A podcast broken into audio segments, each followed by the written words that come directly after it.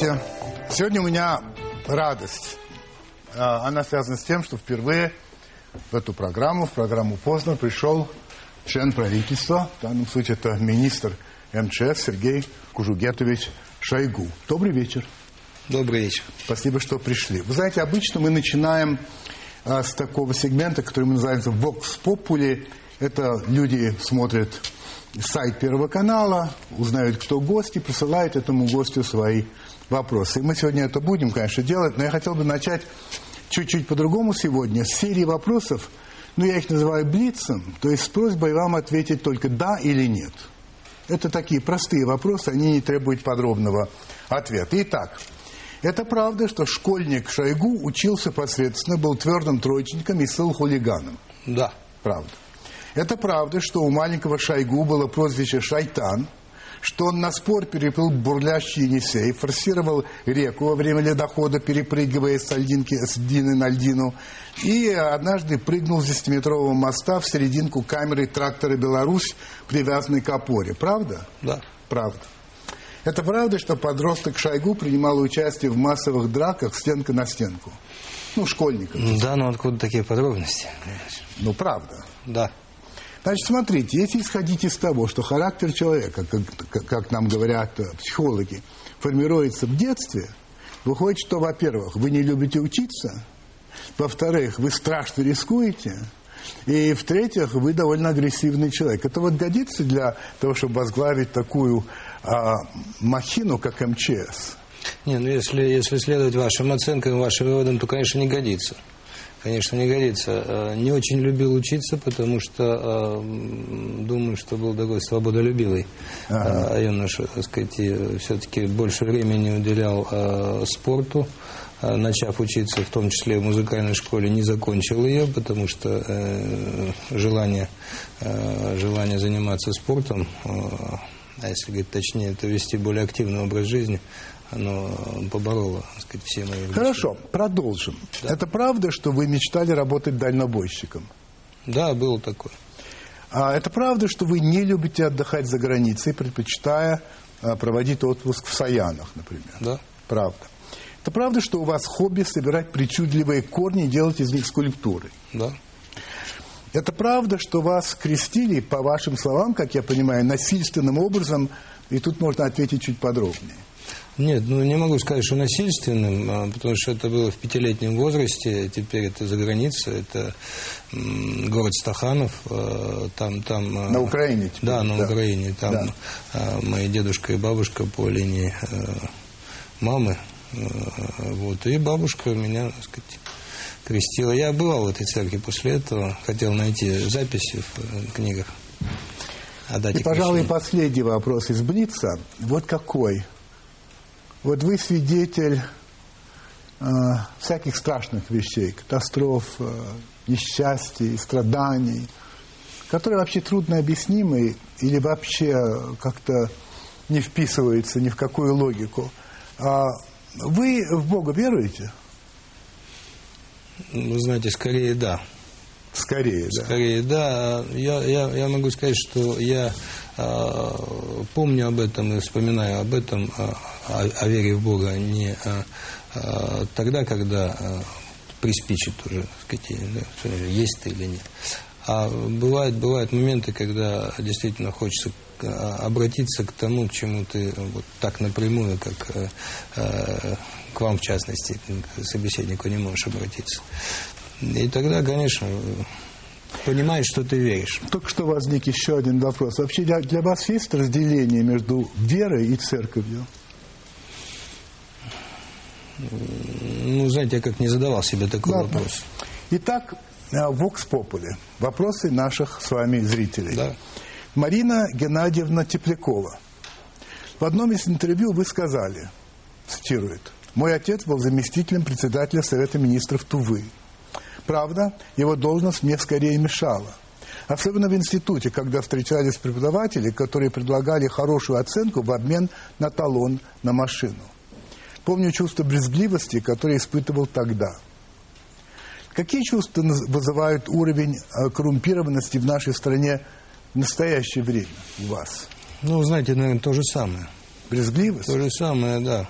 да, но в отдельных направлениях, в отдельных, что ли, отраслях не только брезгливость, но и такое, знаете, удивление масштабами. Масштабами, к счастью,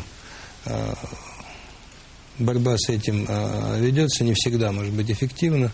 Я надеюсь, что сейчас вот те новые меры, которые предложены, они э, все-таки позволят более активно бороться с этим. Более эффективно. Более эффективно. Быть. Более эффективно. И э, основной из мер, которые я, во всяком случае, вижу, это все-таки э, сокращение э, разрешительных э, функций э, власти. То есть, чтобы чем... не надо было обращаться все время за каким-то разрешением. Да, да потому что... Э, Чиновнику. Да, разрешительные, запретительные, э, сказать, вот эти вещи, они, они, э, это основной, так сказать, источник. Аслан Арсенович Абидоков. Как вы думаете, экономит ли наше государство на нашей безопасности? Вы знаете, я думаю, нет. Я думаю, нет. И, э, государство, во всяком случае, последнее, наверное, может быть 10-12 даже лет, а, ну, вкладывает довольно много средств в вопросы безопасности. Во всяком случае, я могу с уверенностью сказать столько, сколько а, сегодня может позволить себе государство. А, кстати говоря, поскольку речь идет о секвестировании бюджета, а будут ли, э, вы, наверное, знаете это, будет ли уменьшаться а, то количество денег, которое, в принципе, должно выделяться МЧС? Ну, а теперь, возможно...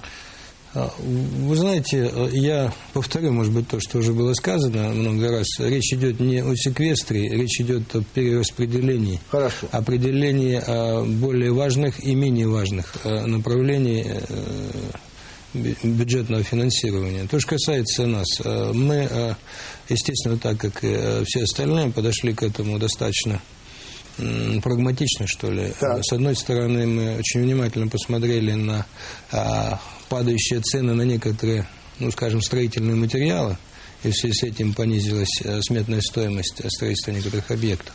Это позволило нам э, сказать, безболезненно ужаться ну, примерно на полтора миллиарда. Э, в остальных вещах мы, естественно, определили для себя то, что вот нам действительно необходимо. Вот а скажите, да. пожалуйста, я не знаю, это, это секретные цифры вообще бюджета МЧС? Нет, почему? Какой он? Нет, ну... Если полтора миллиарда, это много или это малая часть этого бюджета? Ну, если говорить вот э, то, что касается э, инвестиций, про которые я говорил, где сократили ну. как раз э, полтора миллиарда, то это 17 миллиардов. 17. Это инвестиции, это то, что идет на строительство. Понятно. Непосредственно. Дальше, естественно, есть бюджет по закупкам техники, есть бюджет по науке, который не тронули по оснащению тоже не тронули, по образовательным учреждениям, по подготовке кадров тоже, так э, сказать, более того, там есть и серьезное увеличение в сравнении, допустим, с восьмым годом. Вопрос от Игоря Кудинова. Когда случается ЧП, типа пожара в доме престарелых или больнице, или даже обрушение моста, все удивляются, как же такое могло случиться. МЧС и прочие, включая президента, ругаются. К чему все это шоу? Ведь всем, включая сотрудников МЧС, хорошо известно, что в больницах пациенты лежат в коридорах, закрывая нормальные пути эвакуации при ЧП. Причем это знают все, и делается это целенаправленно. На окнах стоят решетки, которые препятствуют эвакуации. Пожарные ходы закрыты на замки. Состояние многих объектов аварийное.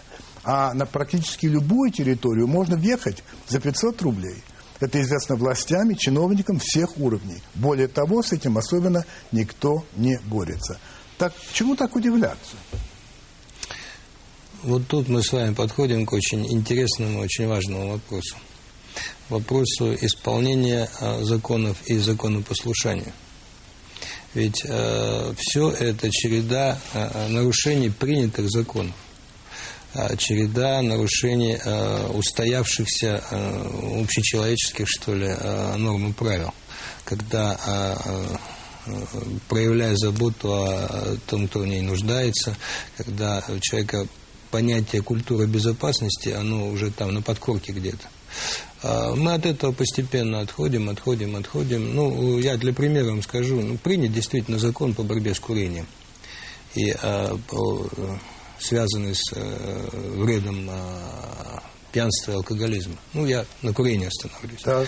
Нельзя публично курить на телевидении показывать это, э, значит, в общественных местах запрещается курить, в министерствах и ведомствах запрещается курить в кабинетах, там специально отведенные места, их должно быть очень мало, и так далее. Вы где-нибудь видели, чтобы это выполнялось? Нет. Не видели, и я не видел. А, понимаете, и э, дальше все это а, одно на одно а, наслаивается, когда мы говорим о том, что, ребята, в вашем доме, если что-то загорится, мы к вам не подъедем, потому что у вас весь двор заставлен машинами.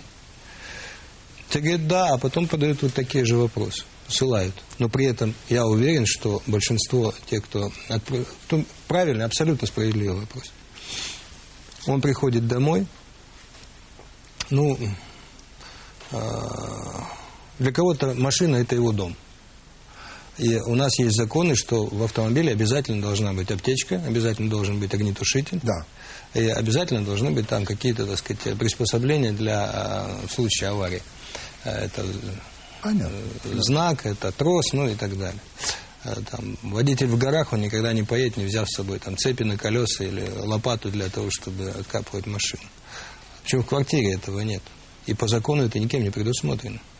Не предусмотрено, что в квартире должны быть э, средства пожаротушения, что в квартире должны быть э, пути эвакуации. И хозяин квартиры обязан за это отвечать. Я понимаю, что следующим вопросом может быть, а вот на Западе по-другому. А на Западе там страхование. И на Западе, если э, ты не выполнишь э, какие-то определенные требования, у тебя либо э, страховые платежи будут такие, что ты их вряд ли поднимешь, либо ты вынужден будешь сделать то, что э, надо сделать. Во многих странах есть э, обязательное страхование от пожаров.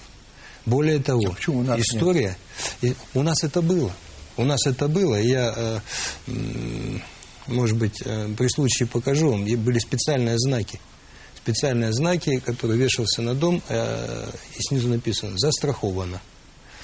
В Швеции, например, сказать, шли к этому, и у нас, кстати, в стране, шли к этому через довольно жесткие меры, когда а, не помещение, и жильцы знали об этом а никто не приедет тушить. Не застраховано, извините. Вы о себе не заботитесь, почему мы должны о вас заботиться? А другой пример в Великобритании, я культуре безопасности все да, я продолжаю понимаю, говорить. Да, да, да. Великобритания. Одно время, так сказать, э, пожарные и спасатели решили э, забастовать в связи с э, низкой заработной платой. Сказали, вот пока не повысите, не будем мы никуда ездить, ничего делать не будем. А, Власти долго терпели все это, потом сказали, граждане дорогие, объявления по всем средствам массовой информации, «А, берегите дом от пожара. Повысьте меры безопасности. Вас тушить никто не приедет. И когда количество пожаров сократилось кратно, пожарные поняли, что, похоже, все идет к тому, что без нас могут обойтись. И вышли на работу. Значит, это похоже на булгаковское насчет того, что разруха в головах? не похоже, а именно так и есть. Именно так и есть. Это, это наше такое, знаете, наследство, с которым мы боремся, мы идем, мы идем по этому пути достаточно уверенно, я вам скажу. Достаточно уверенно. Мы, э, в частности, если объединять вот этих два понятия, невыполнение законов, которые были приняты, а большинство их части безопасности были просто невыполнимы. Да. Там 150 э, тысяч норм разных которые надо было, так сказать, выполнять. По этим нормам можно было как открыть любое э, учреждение, так и закрыть любое, абсолютно самое современное, самое новое. Мы их сократили почти в сто раз. В сто? В сто раз. Понимаете? Но, а, сокращая в сто раз, мы должны теперь заставить выполнять эти нормы. Поговорим об этом а, сразу же после рекламы. Не уходите, предстоит интересный разговор.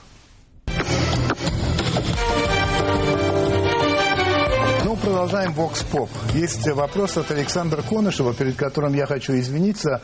Очень длинный вопрос, очень интересный вопрос, но такой длинный, что мне пришлось его подсократить, так что не сердитесь. А значит, излагаю суть вопроса. В среднем износ коммунальных инфраструктур по стране, по его утверждению, составляет 65%. Темпы же модернизации таковы, что через 5-7 лет максимум в малых городах страны будут э, происходить техногенные катастрофы. А региональные чиновники, он, он утверждает, делают очень мало или вообще ничего и совершенно не смыслят в философии реформы ЖКХ. Вашему министерству, то есть МЧС, придется, э, вам, Сергей Кужугетович, придется это расхлебывать. Как вы к этому относитесь? Опасаетесь ли вы этого? Вы знаете, я э, применю такой термин, э, сказать, естественно, мы за этим смотрим, естественно, мы э, опасаемся и вещей, связанных с, э, э особенно в северных и сибирских регионах, э, с авариями в системах жизнеобеспечения. Да. Тогда, когда за э, последние там, десятилетия 30, 40, 50 лет а, построены крупные мегаполисы, в том числе и за полярным кругом, там Норильск, Тудинка, сказать, э, та же Игарка, а, много городов. Да. А, конечно, там должны быть очень высокой надежности системы жизнеобеспечения, о которых тут говорится. И называется система ЖКХ. И Э, поверьте, э, вот столько, сколько можно сегодня выделять, столько выделяется. И тут как, как, э, как может быть, в той сказке или в том анекдоте, когда пока не в коня корм. То есть реформа в системе ЖКХ идет не теми темпами, и, в общем, желания такого большого, так сказать, у самих работников ЖКХ нет. Ведь э, основная эта идея э, или основная проблема заключается в том, что там нет э, конкуренции. То есть наш микрорайон отапливает одна котельная. В чем дело тогда? Второй нет. Соревноваться не с кем. Конкурировать не с кем. Никуда вы не денетесь. Все равно вы будете брать хорошего, плохого качества услуги только у нас.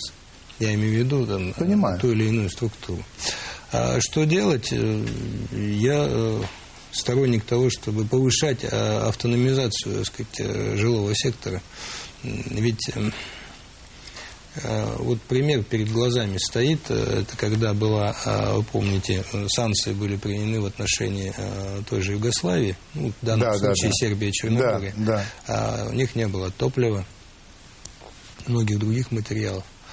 И тогда доводилось довольно часто там бывать по причинам того, что мы работали там да. А, по поручению правительства и президента. И я видел, как а, экономно относились к своей домашней котельной, и а, как, как, как часто включали, так сказать, воду, и как да, часто... Да. Потому что она вот на мой дом, и тут все зависит от меня. А старая Россия, вы тоже, наверное, помните, по, во всяком случае, по учебникам истории, все то же самое – кто-нибудь когда-нибудь задавался, так сказать, вопросом э, деревни в Алтайском крае или в Горном Алтае? Завезли топливо, не завезли топливо? Отремонтировал он печку или не отремонтировал? Открывается у него там вьюшка, не открывается? Мало кого это интересовало, это твоя забота. Ты хозяин в своем доме, ты хозяин в своем городе. Конечно, мы вывели на тот уровень, когда у нас а, огромные ТЭЦ, которые обеспечивают теплом, у нас огромные водозаборы, огромное количество стоков, отходов, которые надо, так сказать, перерабатывать а вот в этих самых мегаполисах. Значит, надо выстраивать нормальную систему, нормальную систему, и надо ее налаживать. Другого-то выхода нет. Ну а как быть, вот скажем, у нас есть очень много населенных пунктов которые даже не газифицированы. Ну какая автономность в этом случае? Нет, ну, а вы знаете, а, например, а, многие населенные пункты, допустим, в той же Финляндии отапливаются такими вещами, по-моему, пилеты это называется, такие из да, да. отходов древесины, так сказать. Целые автоматы стоят, как, почти такие же, как газовые котлы. И эти таблетки по одной туда, так сказать, сбрасывают. Заводы по производству этих таблеток стоят. Но вот это наша Э, манера, что ли, так сказать, показывать э, постоянно на власть. Да, власть многое должна сделать, и во многом она, так сказать, может быть, э, не дорабатывает. Но при этом, там, возвращаясь к тем же самым, так сказать, больницам, да, мы социальные налоги-то как платим? С зарплаты, за которую расписываемся, или с зарплаты, которую получаем вместе, так сказать, там, в конверте? А потом мы, получив это, понимаем, что мы не доплатили налог, там, скажем, по тому же здравоохранению. Мы это понимаем. Но при этом говорим, не, ребят, вы что не занимаетесь? У нас больные в коридорах лежат. То есть, то есть это та часть, та часть, а, которую мы должны э, сами себе как-то так оценивать тоже. Вопрос, который вы а, наиболее часто повторяемый среди тех, которые пришли на сайт, он связан с вашим выступлением. Я хочу его процитировать. Сейчас просто необходимо ввести ответственность, возможно, уголовную, для тех, кто не признает Холокоста и факт победы русской армии в Великой Отечественной войне. Уничтожая советские памятники, нас цинично пытаются оттеснить с небосклона истории. Многие страны за искажение истории уже ввели наказание, и мы на это имеем полное право. Я цитирую по «Комсомольской правде» от 24 февраля сего года. Значит, э, как, как вас понимать вообще? А в России, ну, я думаю, мало кто отрицает факт победы а, в Великой Отечественной войне. Ну, я знаю, там, это сумасшедший должен быть человек, потому что, ну, а, был подписан акт капитуляции, все это знают. Что вы все-таки имеете в виду? Знаете, я, чтобы не, не разбредаться мыслью по столу и по ну, ну. Всей, всей, всему времени э, нашего с вами диалога, да. просто буду приводить примеры. Польша. Польше э, достаточно давно принят закон, называется институт об институте исторической памяти. Так. Почти дословно вам цитирую, сказать, э,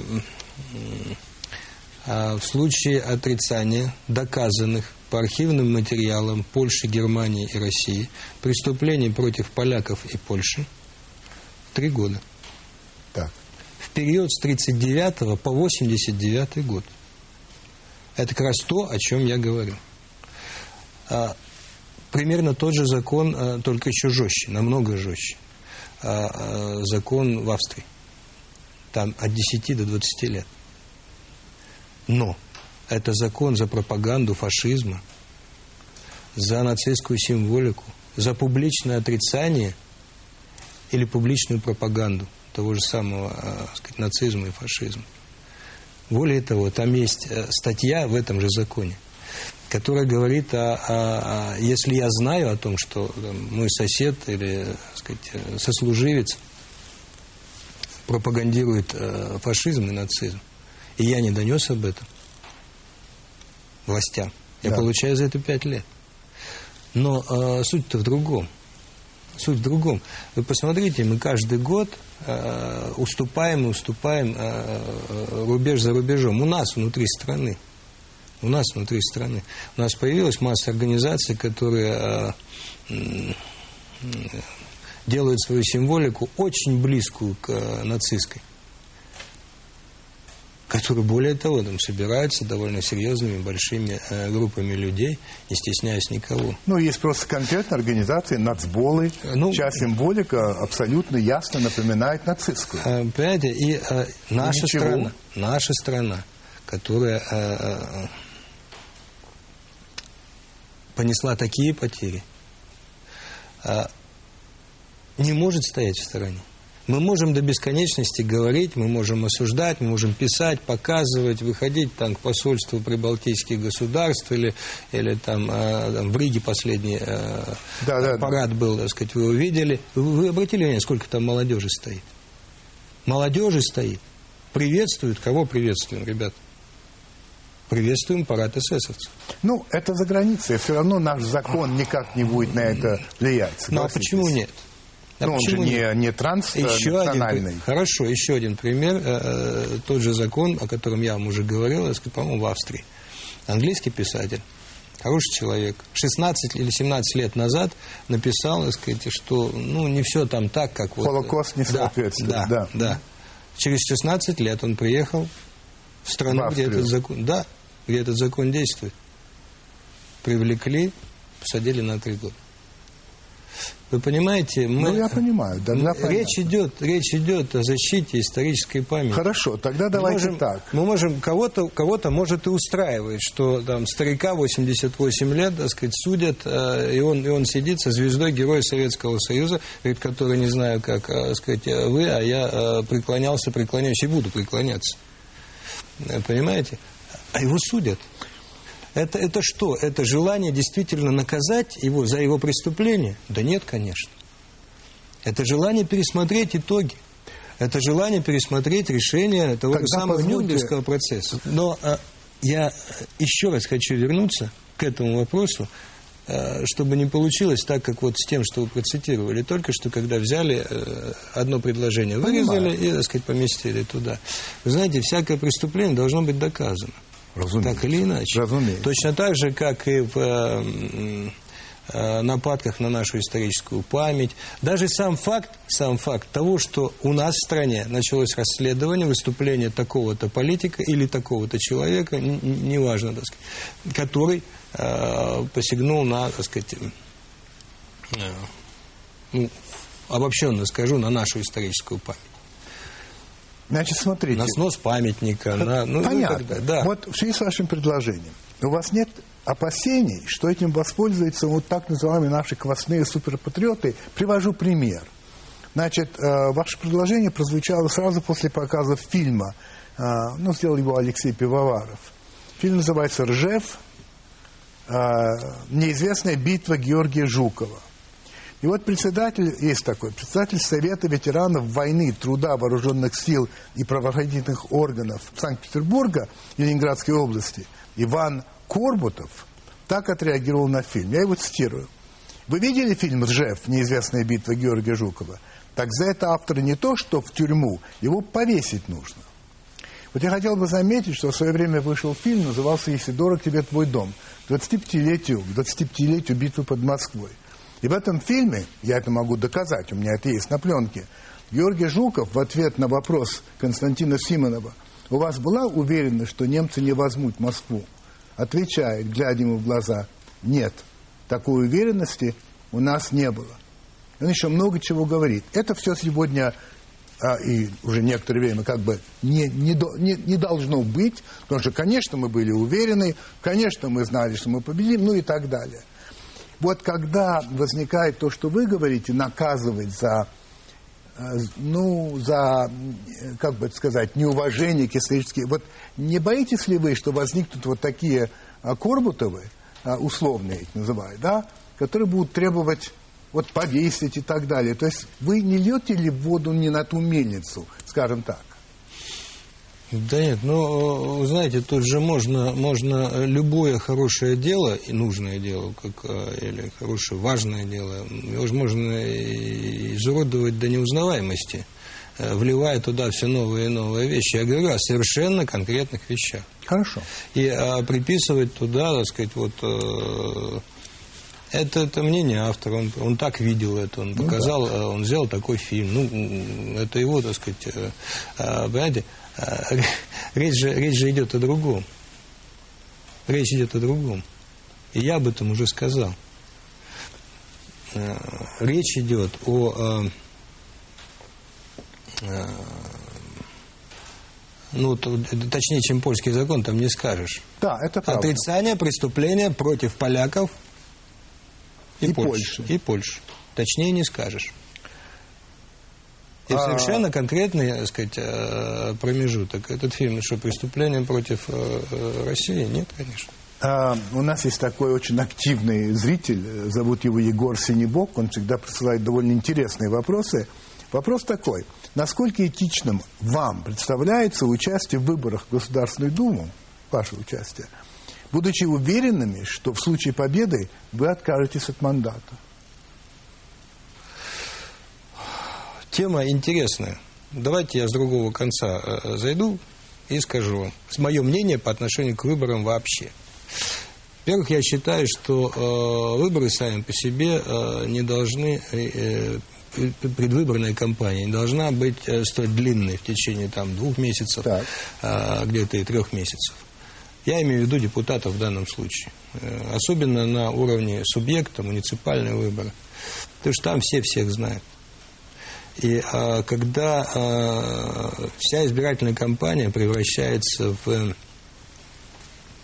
либо поиск порочащих кандидатов фактов, а, либо в, а, ведь э, это не соревнование а, программ идей, это соревнование, кто кого заклеймит, э, так сказать, больше. Поэтому я считаю, что она должна быть максимум неделя. Потому что жители города, жители страны, они знают, что да, вот этот человек, он, он действительно сделал многое для, не знаю, системы страны, э, людей там, будь то там здравоохранение, сельское хозяйство, наука, культура, так, кино. Так. А этот нет, он только, он только еще собирается это сделать. Он пока еще только обещает это сделать. Может быть, хорошо обещает, может быть, ему поверят. Но э, недели на это хватит, потому что люди знают э, э, всех практически кандидатов. Еще раз повторяю, особенно вот на местном уровне. Теперь переходим к этичности или неэтичности моего участия в выборах. Не только вашего, знаете, это, кстати, я относится понимаю, ко многим. Я понимаю. Вы знаете, если бы э, э, я, так сказать, как, э, как э, такой земснаряд, э, после которого прокладывают трубу, а мне не важно, какая там труба будет и что по ней потечет, такой э, проходил, так сказать, насквозь там э, землю или шел паровозом, и неважно, что там в вагонах или кто там в вагонах. Но в моем конкретном случае я знаю, кого веду за собой. И кто сядет на то кресло, которое я буду освобождать. Но вы понимаете, что если я голосую за вас, я голосую да? за вас, за Шойгу, и меня не очень интересует, кто за вами, а потом выходит, что все-таки не вы, а я за вас голосовал, а Иван Иванович, который может быть прекрасный человек. Да. Но вы были тем самым, ну, не знаю, паровозом, который его притащил. И вопрос к этому относится. Вам не кажется, что здесь есть вопрос, по крайней мере? Вопрос есть. Вопрос есть. Но в наших сегодняшних условиях вот та система выборная, которая есть сейчас – а, я считаю, что лучше это, чем та, что было раньше. О, тогда вот что. Значит, вы сейчас посмотрите на экран. Это 99-й год. Это ваше выступление. Посмотрите, что вы говорите здесь. Мне очень хочется, чтобы Дума стала скучной. Все мы прекрасно видим и понимаем каждый день, когда смотрим прямые трансляции из Государственной Думы, что она все больше и больше начинает походить на театр. Ну вот Дума не ску... А стала скучной. Да. Очень... И вам это нравится? Да. Нравится? Да. Почему? Ну, потому что, чтобы посмотреть спектакль, надо идти в театр. с тем, что сказал господин Грызлов, что Дума не место для а, обсуждений. Это как вот надо понимать? Нет, ну, вы знаете... Для дискуссии, сказать, для дискуссии, нет, простите. Нет, нет. Э, конечно, должны быть дискуссии, конечно, должны быть, э, должна быть полемика, э, все это должно быть все это должно Но она должна быть скучной. Скучной? Должна быть. Должна быть, потому что она должна быть рабочей. Она должна генерировать и принимать законы, которые будут улучшать нашу жизнь каждый день, каждый час. Понимаете? А когда, ну, я, я, я напомню вам простые, так сказать, э, может быть, истины. А помните э, съезд э, народных депутатов СССР, когда конечно, на трибуне помню. стоял Я генерал, когда генерал, генерал Родионов стоял да, на трибуне конечно. и отвечал за тбилисские события. Да. И когда с трибуны ему говорили, как же вы допустили, что вот в Тбилиси там появились, да, так сказать, десантники. Да, да. Этот мужественный человек, я к нему относился и отношусь с, с большим уважением, а, значит, он, он сцепив зубы, как человек военный, сказал, ну вот так вот получилось. И ничего то, а они-то сидели там, в, в президиуме, они же все это знали. Конечно. Кто направил, Конечно. когда направил. Конечно. Как случайно, пролетая, так сказать, над Тбилиси, в Тбилиси вдруг оказались, э, значит, э, шесть полков. Ну, все понятно. Понимаете? А, а, но это был спектакль. Для кого, для чего? Смысл? Или э, дальше посмотрим э, э, период там с 90, э, может быть, 3 даже с 91 по э, э, до 99 кстати сказать, когда ни у кого нет большинства в парламенте. Ни у кого нету большинства. И вместо того, чтобы вообще э, как-то собраться, консолидироваться и получить действительно э, результат от работы Государственной Думы, Вместо этого постоянно, так сказать, то, ну, про импичмент я говорить не буду, так сказать, Да, это ну, отдельная конечно. история. Да, да. А э, когда она принимали, э, значит, разных эм, пакетов и законов на там два, на три бюджета нашей страны, и когда подходили выборы, они говорили, мы-то приняли закон, а это вот эта власть вам не платит, эта власть вам не дает. Это нормальное событие? Конечно, нет. Конечно, то же самое и здесь происходит. Э, Понимаете, когда, когда мы говорим, так сказать, о том, что она должна быть скучной, скучной э, в части э, того, что не должно быть здесь быть места для таких, что ли, популистских решений. Ну, не должно быть. Вы хотите поспорить на здоровье спорте. Вы хотите по... а, дальше, дальше мне говорят, так нет, вот вы понимаете, так сказать, там же нет... А, а, сегодня нет правых там. Ну, нет правых. Хотя я думаю, что люди с правыми взглядами там, конечно, есть. Политическими взглядами. Думаю, что пока молчат. А, кто Поехали это, дальше. Да, да. Смотрите, я вас э, цитирую. Вот вы не согласны, я цитирую, что в нашей стране все так хреново. Нет, далеко не так. Я согласен с теми, кто говорят, что негатив, так же как рекламу, надо ограничить по времени. 10-15% негатива, не больше. 15 – это уже много, на мой взгляд. Это вы серьезно? Так А- вы, вы, я, я вспомнил, откуда это. Да. Я вспомнил, откуда это. Там речь-то идет не, не про негатив нашей жизни, А про что? а речь идет про кровушку, которая льется с экранов. Вот про По это телевидению. По телевидению. Правильно. По Вы- телевидению. вот, э, я и говорю, вы, скорее всего, имеете в виду телевидение. Смотрите, что вы говорите. Пока мы будем с утра до ночи показывать по телевизору то, что мы показываем, гордости не появится. И еще, я поймал себя на мысли, что за последний месяц хорошую, добрую передачу видел трижды. Все остальное там обезвредили, там поймали, там взятки, там коррупция, то Дом-2, то Дом-3. Вы что же, сторонник введения цензуры? Вы максималист, Владимир Владимирович. Я задаю вопрос, потому что Я вам отвечаю. Я вам выходит, отвечаю. ну, Я вам отвечаю. Я высказываю свое мнение. естественно. Я это меня свое- интересует. Я не за цензуру. Нет. Я не за цензуру. Но я за внутреннюю культуру, понимаете? Мы должны сами-то осознавать, что делаем. Неужели вы не видите того, что происходит? Я уверен, видите. Я уверен, видите, понимаете? И, и- и мы все, так сказать, говорим, нет, это вот э, как что, как, как начинаешь против чего-то или против кого-то выступать, особенно на телевидении или там, а, так сказать, в печатных средствах массовой информации, вы что, за введение цензуры? Мы что друг друга цензурой-то пугаем? Вы посмотрите, как при событиях в Южной Осетии выстроилась вся европейская западная э, пресса. Выстроились в один... Никакой цензуры нет. Никакой цензуры нет, но все показывают одно и то же. Это правильно? Это нормально? Вы меня спрашиваете? Я вас спрашиваю. Нет. Нет. Понимаете? Поэтому, э, ну, наверное, должна быть э, разные, интересные, э, хорошие, не очень хорошие программы и передачи. Но этого не должно быть столько и в таких объемах, в таких количествах. Мы понимаем, я понимаю, Как что... это регулировать? Как вы предлагаете регулировать это? Ну, есть, э, не помню, по-моему, ваше предложение э, создать такое... так сказать, Общественное телевидение? Этический, нет, нет, нет. Именно такой этический совет, в который войдут действительно мэтры э, российского телевидения. Может быть, не только Которым будут даны... Которым будут даны полномочия так или иначе оценивать. Я не говорю, так сказать, снимать, закрывать или открывать. Понимаете, но в погоне за рекламными э, деньгами, так сказать, э, можно же дойти до, очень далеко. Понимаете, когда э, там мои коллеги, э, некоторые говорят, я не знаю, что делать. У меня ребенок приходит, включает телевизор, так сказать, и полностью от А до Я смотрит э, «Дом-2». Этому ребенку там 14 лет.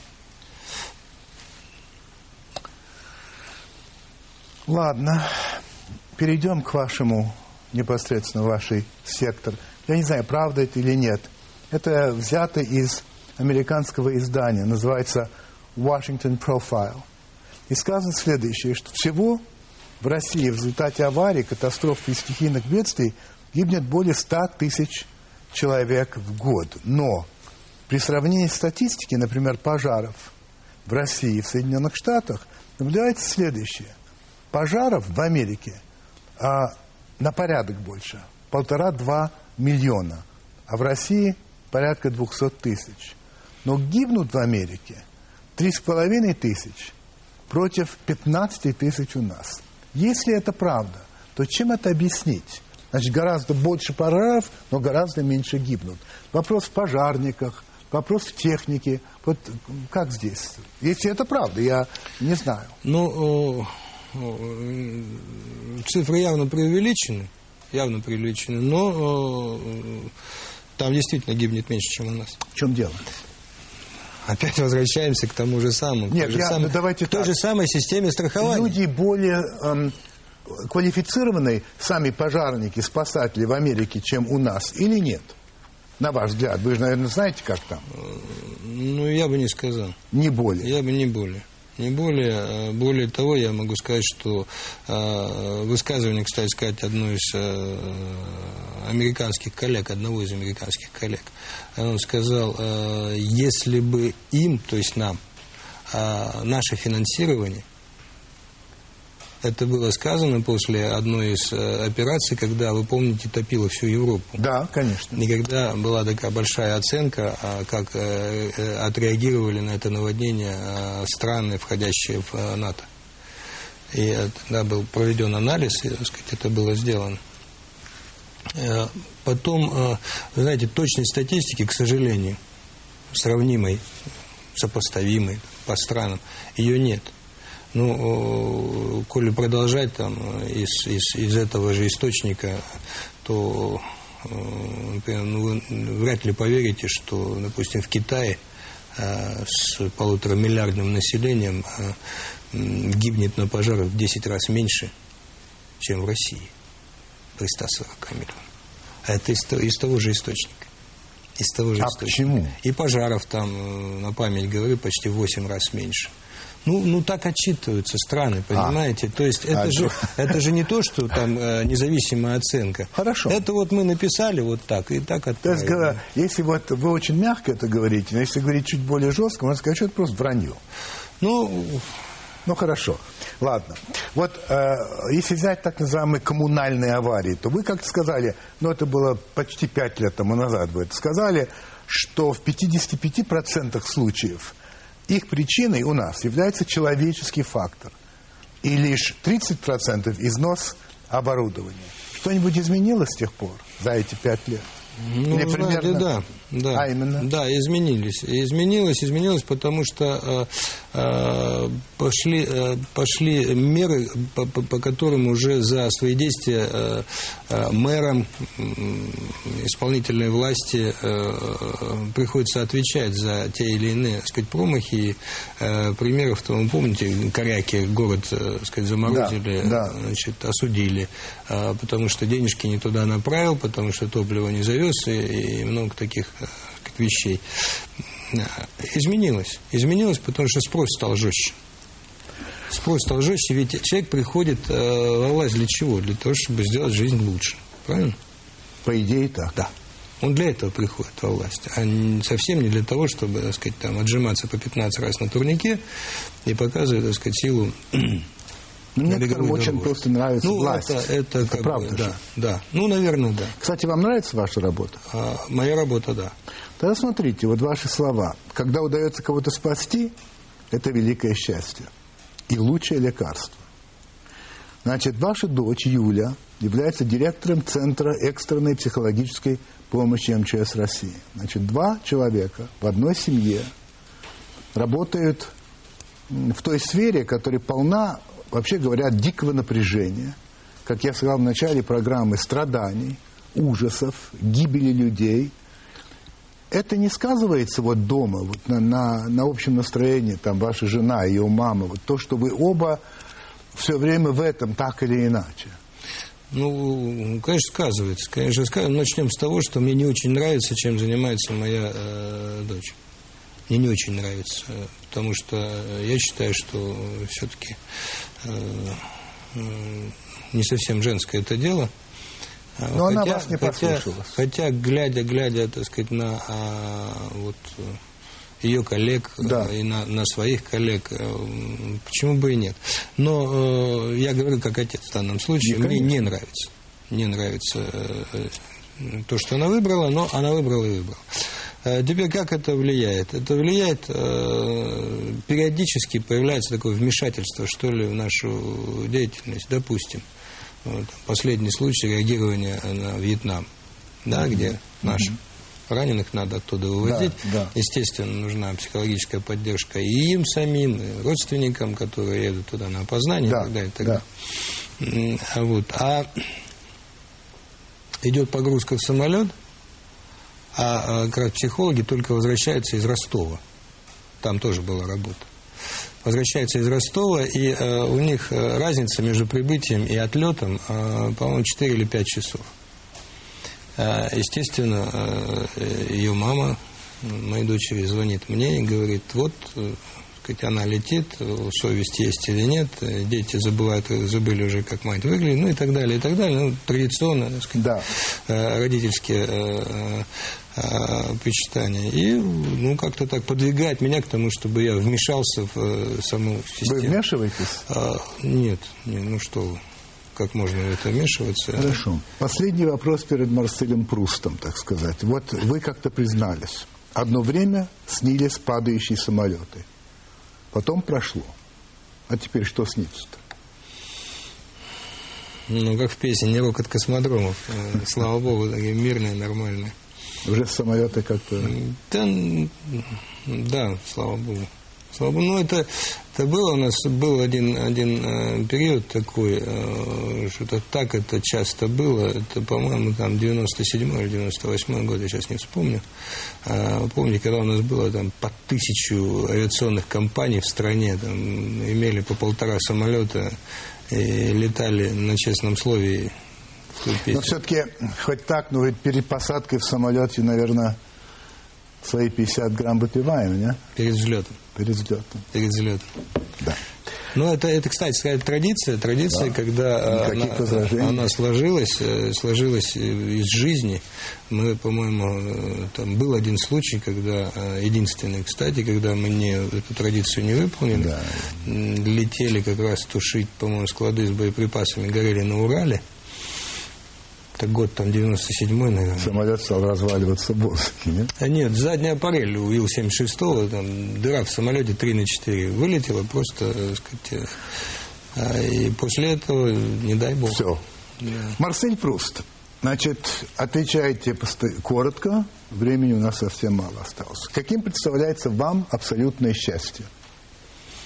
Абсолютное счастье, оно э, напрямую сопряжено с внутренней свободой. Каким представляется вам абсолютное горе?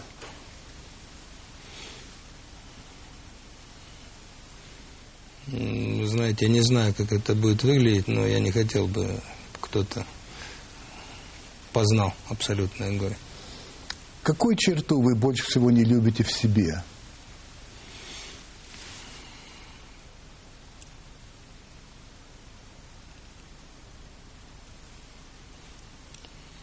Знаете, бывает, бывает, бывает временами, может быть,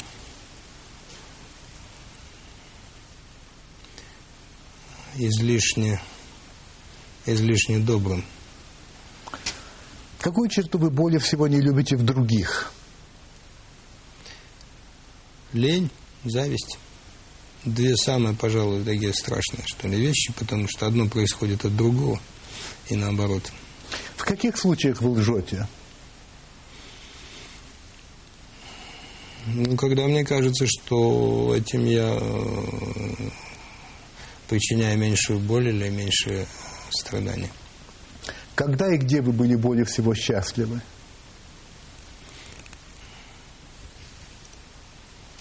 Вы знаете, пожалуй, пожалуй, в детстве э, экспедиции. А какое ваше самое главное достижение, на ваш взгляд? Мое самое главное и дорогое достижение э, это, это, это чрезвычайная служба России. Ваши любимые занятия? Спорт, наверное. Какой? Путешествия. Спорт, э, я люблю хоккей, раньше любил футбол, пока позволяли. Какой недостаток вы легче всего прощаете?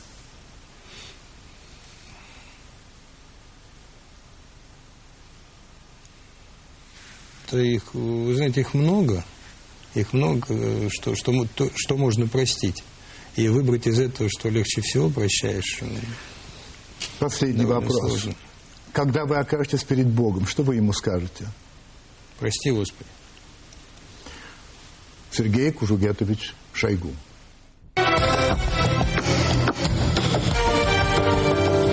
Знаете, когда, когда во время программы речь зашла о символике, в частности о фашистской, нацистской и так далее, я вот подумал о том, что вот символика всегда или почти всегда связана с политическим строем. И когда один строй меняется на другой, то меняется и символика. Ну, например, в 1789 году, когда во Франции была революция и феодальный строй был скинут, то вся, вся атрибутика вот того строя, в общем-то, исчезла. А, э, Другой флаг был, уже другой гимн был, ну и так далее. То же самое можно сказать в Советском Союзе, вернее, когда в 17 году изменился царский строй на советский, то вся атрибутика царского строя, там глуглавые орлы, флаг, гимн а, и все прочее тоже а, было убрано, и возникла новая символика. Ну и то же самое в Германии. После нацизма все, вся нацистская символика не только была убрана, но и была объявлена вне закона. И это как бы говорит о том, что новый строй говорит, это мы не признаем, а это мы осуждаем, это не наше. И вот волей-неволей в связи с этим я подумал о России.